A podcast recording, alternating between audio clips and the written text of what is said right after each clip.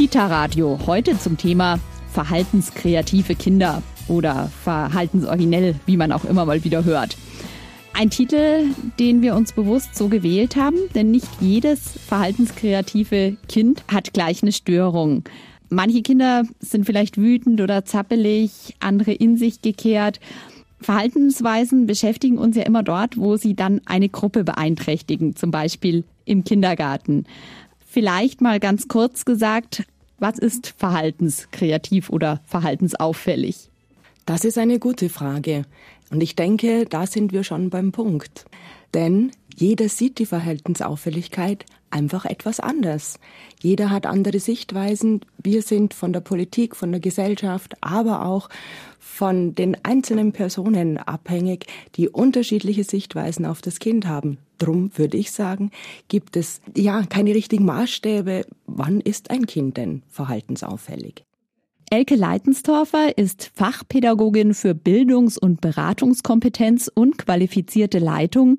Und beim Caritas Institut für Bildung gibt sie Kurse auch zum Thema verhaltensauffällige, verhaltenskreative Kinder. Und das ist heute unser Thema im Kita-Radio. Bleiben Sie dran.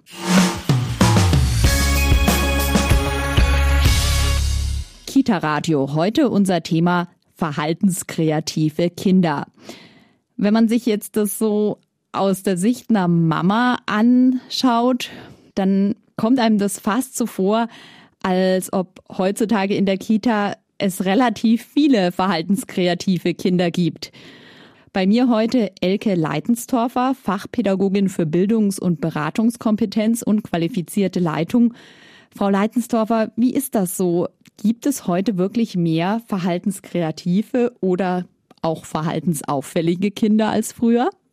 Ich muss sagen, die letzten Jahre bin ich immer wieder verstärkt eingeladen worden, um dieses Thema in den Einrichtungen zu bearbeiten oder zu besprechen. Das heißt, die Auffälligkeiten sind mehr geworden. Jetzt haben Sie schon angesprochen, Auffälligkeiten. Was heißt denn überhaupt verhaltenskreativ oder verhaltensauffällig? Meiner Ansicht nach ist ein verhaltenskreatives Kind oder sind die Kinder, ähm, die einfach nicht der Norm entsprechen. Nun stellt sich natürlich die Frage, wer stellt Normen auf? Ja. Oft ist es einfach auch so, dass schon allein in den Kitas ganz unterschiedliche Meinungen mm, da sind. Das heißt, ähm, Erzieherin A sagt, das Kind ist auffällig, Erzieherin B meint, ach, das ist doch noch ganz normal. Und schon entstehen so unterschiedliche, ja, Blickwinkel. Meiner Ansicht nach sollte man schon genau schauen, aber einfach darauf, was denn das Kind schon gut kann und was entspricht denn auch dem Entwicklungsstand des Kindes. Also mal den Blick nicht auf die Defizite wenden, sondern andersrum. Ganz genauso. Zu schauen, wo ist denn das Kind wirklich klasse, was kann es sehr gut, um da dann einfach dran zu arbeiten, um eventuell die kleinen Dinge, die ein Kind noch nicht so gut beherrscht, dass man da dann langsam aber sicher dran arbeiten könnte. Sie haben schon so schön gesagt, beziehungsweise es ist ja immer so der Begriff nicht der Norm entsprechend. Das ist natürlich auch ein wirklich hartes Kriterium. Wer macht die Norm? Wer bestimmt das? Aber was vermitteln Sie auch in Ihren Kursen? Was sind denn so die Faktoren, auf die man achten sollte als Erzieherin, als Kinderpflegerin, aber natürlich auch genauso als Mama oder Papa? Wenn man bedenkt, welchen Stress schon die Kinder ausgesetzt sind, Sie haben tagtäglich mit 25 bis 28 Kindern zu tun. Es ist Lärm. Das heißt, die Kinder hören sehr viel, die Kinder sehen sehr viel. Das muss erstmal verarbeitet werden. Die Kinder müssen den ganzen Tag über funktionieren. Sie müssen sich an Regeln halten. Ähm, ja, sie dürfen nicht aus dem Rahmen fallen. Das heißt, das ist eine wahnsinnig große Herausforderung für das Kind. Und ich gebe manchen Erzieherinnen den Tipp, nehmt euch einfach auch Zeit. Nehmt euch die Zeit für die Kinder und schaut genau, was braucht denn jetzt das Kind, das eventuell aus dem Rahmen fallen wird. Da haben Sie schon was Gutes angesprochen, was Wichtiges, die Gruppengröße. Also ist es schon so, dass aufgrund der Gruppengröße oft den Angestellten, dem Fachpersonal nicht so die Zeit bleibt oder dass das dann auch leichter mal ein Kind als auffällig erscheint, für das einfach vielleicht ja im Alltag leider oft nicht so die Zeit bleibt. Da stellt sich natürlich die Frage, was ist denn in dem Moment wichtiger? Ist es wichtiger, schnell mal ans Telefon zu gehen oder schnell mal ähm, ein Plakat für irgendetwas zu schreiben oder ist es wichtiger, ein Spiel zu Ende zu spielen mit einem Kind oder ein Buch zu Ende zu schauen mit einem Kind? Denn das Bedürfnis hat das Kind ja jetzt in dem Moment. Das empfehle ich den Damen, traut euch auch, eure Arbeit zu Ende zu machen. Ähm, dann ist man auch Vorbild für die Kinder, damit sie auch da motiviert sind, auch ihr Spiel zu Ende zu bringen. Denn das ist auch ein Kriterium. Viele Erzieher klagen, oh, die Kinder können sich ja nicht mehr genau konzentrieren. Ja, wir müssen es ihnen wieder beibringen, aber auch ähm, in der Vorbildfunktion. Auf jeden Fall mehr beim Kind sein. Ich sehe das ganz genau so, die Nähe zum Kind, eine Beziehung und eine Bindung schaffen. Klar ist es nicht immer einfach, an 25 Kinder immer dran zu sein, aber wenn ich mir nur einmal am Tag vornehme, heute bin ich an einem oder ein zwei Kindern ganz besonders, dann kann das schon gelingen. Frau Leitensdorfer, wir haben schon ein bisschen gesprochen. Es ist wichtig, sich wirklich Zeit zu nehmen, Zeit, die vielleicht vielen im Alltag, im Kita-Alltag, andersrum auch Eltern oft nicht bleibt. Aber es ist wichtig, sich auf die Kinder einzulassen. Es ist auch wichtig, nicht die Defizite zu sehen, Trotzdem ist es natürlich so, dass es in vielen Kita-Gruppen einfach auch Kinder mit Förderbedarf gibt. Ja, wie stellt man das fest? Wie ist da auch die Vorgehensweise? Beachten sollte man auf alle Fälle, ist das Kind noch in einem Entwicklungsschritt? Man sagt so in der Regel, wenn ein Verhalten länger als sechs Monate andauernd, ein auffälliges Verhalten natürlich, das kann sein, dass ein Kind permanent kratzt oder beißt oder sich selber verletzt oder dass ein Kind abwesend ist, durch Räume läuft oder spuckt. Wenn dieses Verhalten über einen längeren Zeitraum, sprich mindestens sechs Monate anhält, dann muss man nochmal genauer hinschauen und eventuell sich natürlich auch in die Einrichtung Hilfe von außen holen. Sie haben schon ein paar Auffälligkeiten angesprochen. Oft kommen die ja später dann erst recht zu tragen in der Schule. Es gibt ja zumindest so Statistiken immer mehr Kinder mit ADHS und ähnlichen Problemen. Kann man solchen Dingen aber wirklich auch ein bisschen entgegenwirken, indem man in der Kita darauf eingeht? Oder sind das einfach auch Dinge, ja, da ist es vielleicht sogar schlecht, schon in der Kita eine Einordnung zu treffen?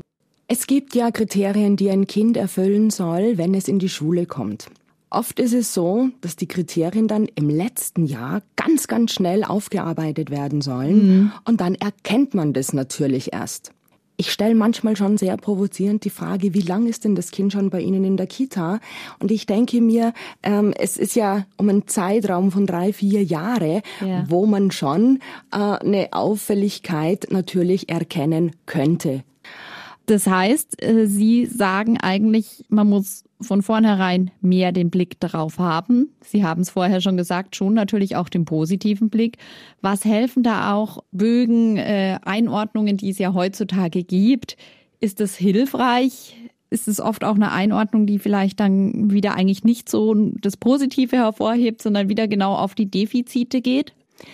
Ich sag mal, ich habe so eine Meinung 50-50. Auf der einen Seite finde ich es ganz, ganz wichtig, dass man das Kind wirklich von A bis Z nochmal beobachtet und anschaut aufgrund der Fragen in den Bögen. Auf der anderen Seite stellt sich aber auch die Frage, muss denn jedes Kind das Gleiche bis zum gleichen Zeitpunkt erfüllen können? Das heißt, ich sehe dem Ganzen manchmal ein bisschen skeptisch entgegen. Ich denke, jedes Kind soll individuell einfach auch nochmal betrachtet werden. Sie haben es vorher schon mal angedeutet, ganz wichtig ist da auch der Austausch innerhalb des Teams, denn da können die Blickwinkel auch ganz unterschiedlich sein. Das ist richtig. Ich finde immer, vier Augen sehen viel mehr als zwei Augen. Jetzt ist es so, dass wir heutzutage glücklicherweise ein Recht auf Inklusion haben, natürlich auch in der Kita und der Schule.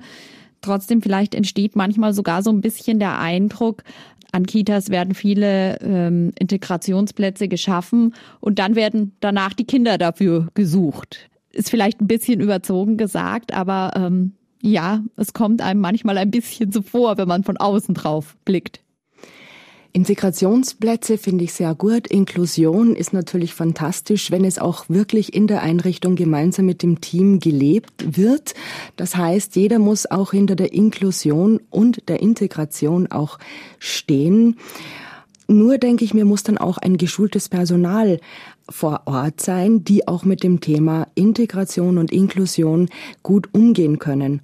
Oft hat man ja, wenn ich das so sagen darf, auch Inklusionsplätze, denn es gibt auch mehr Förderbedarf genau darauf wollte ich hinaus. Also ich erinnere mich auch ähm, bei meinem Neffen, der jetzt mittlerweile schon in der Schule ist, die, ähm, bevor er in das Vorschuljahr kommt, äh, umgezogen sind und dann wurde ihnen gleich von einer Einrichtung gesagt, na ja, hat ihr Kind denn nicht irgendeinen Förderbedarf?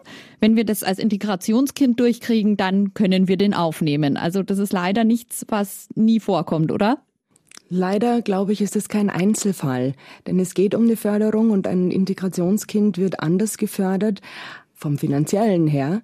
Jetzt stellt sich natürlich die Frage, ob dann das Integrationskind auch in der Kita dementsprechend gefördert wird.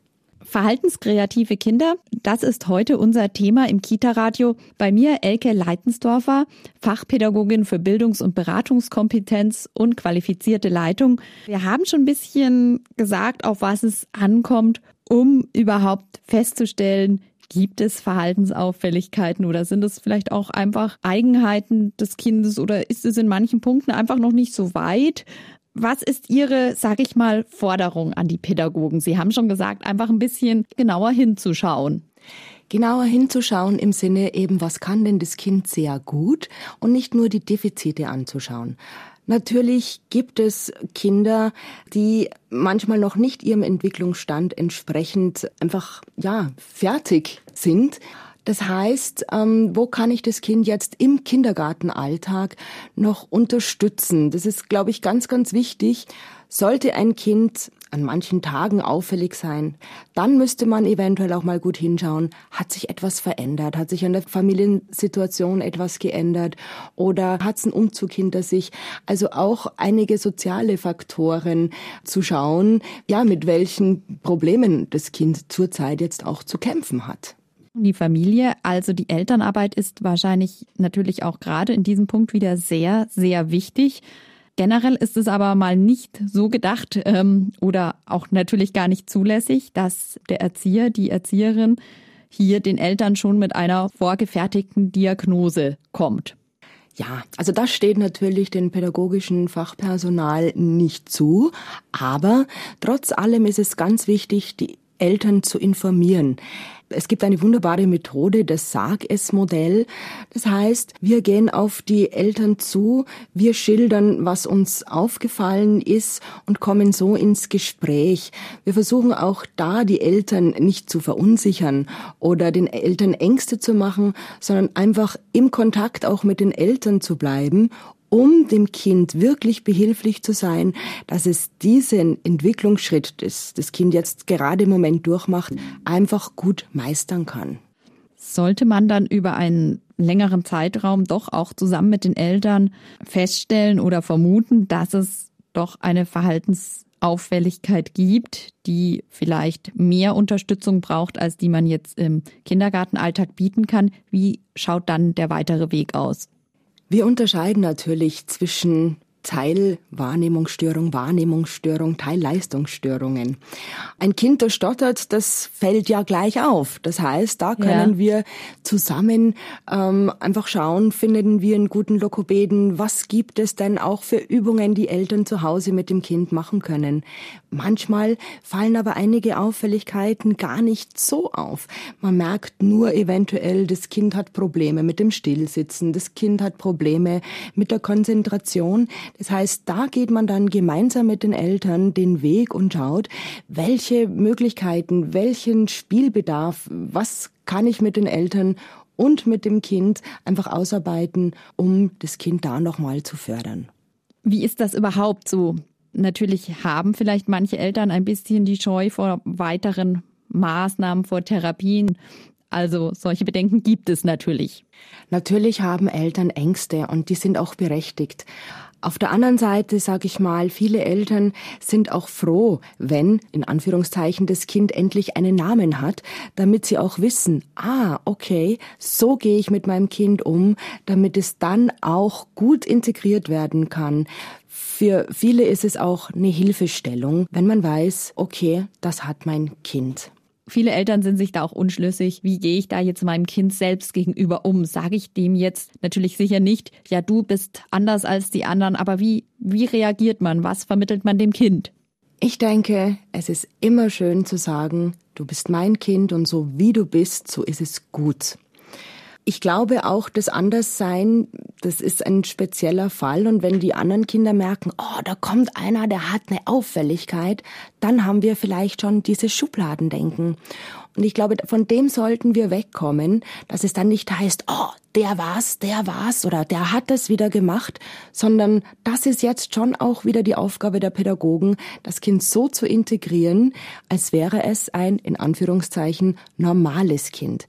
Also eine Situation, von der die anderen Kinder eigentlich profitieren und sehr viel lernen. Oh, ich finde auf alle Fälle, denn in unserer Gesellschaft gibt es ja wirklich draußen ganz unterschiedliche Kulturen, ganz unterschiedliche Sprachen, unterschiedliche Kinder, unterschiedliche Erwachsene. Und so wie es ausschaut, wird es natürlich auch immer mehr. Und ich finde, da sollten die Kinder schon lernen, jeder Mensch ist so, wie er ist und so wie er ist, ist er gut bei mir Elke Leitensdorfer. Sie haben schon gesagt, Frau Leitensdorfer, Sie haben das Gefühl, also bei Ihnen zumindest in der Beratung ist das schon sehr stark angestiegen, dass Sie beobachten oder Ihnen mitgeteilt wird, in unseren Kitas gibt es mehr verhaltenskreative, mehr verhaltensauffällige Kinder. Was wünschen Sie sich diesbezüglich für die Zukunft? Also wie sollte die, ja, die Betrachtung da vielleicht sich auch ändern oder wieder ändern? Es gibt ein wunderbares Sprichwort von Wittgenstein, das heißt, denk nicht, sondern schau. Und ich glaube, wenn wir jedes Kind wahrnehmen, wenn wir uns auch für jedes Kind die Zeit nehmen, damit sich das Kind auch gut entfalten kann, dann glaube ich, können wir einigen Auffälligkeiten so gut entgegenkommen. Kita Radio, Medientipp.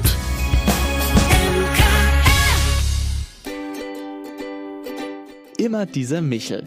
Michel, fünf Jahre alt und stark wie ein kleiner Ochse, lebt auf dem Hof Katthult in Lönneberger. Das ist ein Dorf in Smallland in Südschweden. Mit seinen runden blauen Augen und dem hellen wolligen Haar könnte man ihn fast für einen Engel halten, wenn er schläft. Aber wenn er nicht schläft, dann hat er mehr Unsinn im Kopf als irgendein anderer Junge in ganz Lönneberger, Smallland oder ganz Schweden. Oder vielleicht sogar auf der ganzen Welt. Die Gesamtausgabe Immer dieser Michel enthält die Einzelbände Michel in der Suppenschüssel, Michel muss mehr Männchen machen und Michel bringt die Welt in Ordnung mit vielen farbigen Illustrationen. Immer dieser Michel ist bei Oettinger erschienen und kostet 18 Euro.